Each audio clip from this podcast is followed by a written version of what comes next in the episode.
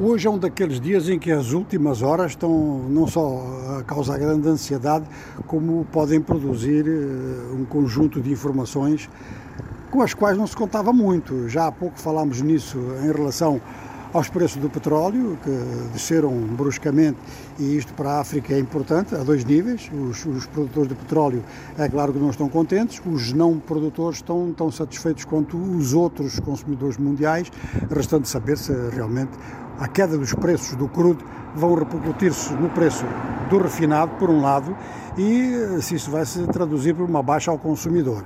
De maneira que, com todas essas últimas horas, nós somos obrigados a apelar para o nosso estilo 4x4, todo o terreno e transmitir mesmo com ruído ambiente. Os ouvintes vão nos desculpar.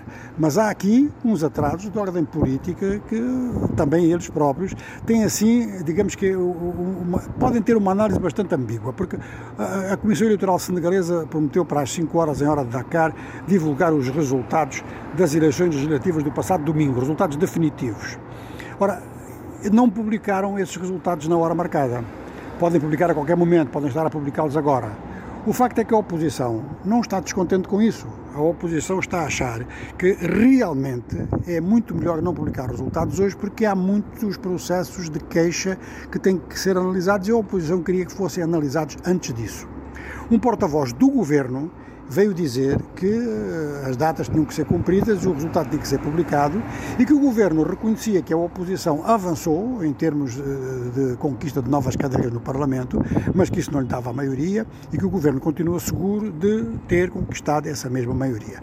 Portanto, a ansiedade na costa oeste eh, ultrapassa muito o Senegal para saber realmente como é que vai ser a maioria parlamentar ou não do presidente Macky Sall.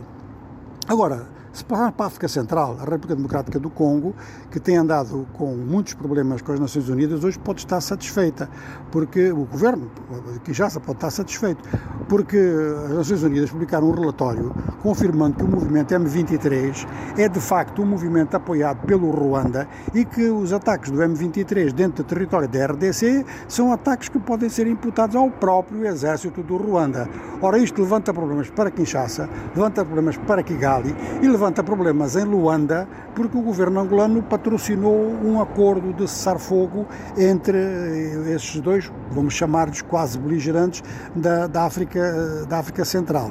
Enfim, os preparativos para as eleições do Quênia continuam, aí acredita-se que realmente as eleições pela primeira vez vão ser livres, justas e aceitos por todo o mundo. É uma observação muito otimista, baseada em alguns factos de, relativos a alianças que foram feitas e medidas que foram tomadas em relação à, à digamos que à técnica eleitoral própria, a começar, inclusive a começar pelo registro eleitoral que foi completamente depurado por uma, uma eh, auditoria internacional. E é interessante porque o número de observadores subiu muito, são 5 mil observadores, e nós temos ainda este mês eleições em Angola, onde o número de observadores vai baixar. De maneira que, se realmente se confirmar o otimismo do Quênia, são as eleições do Quênia que vão funcionar como uma espécie de parâmetro de comparação. Bom, nós falamos das nossas urgências, falamos das urgências da forma como podemos e nós esperamos estar a chegar bem aos ouvintes e ao conjunto do auditório.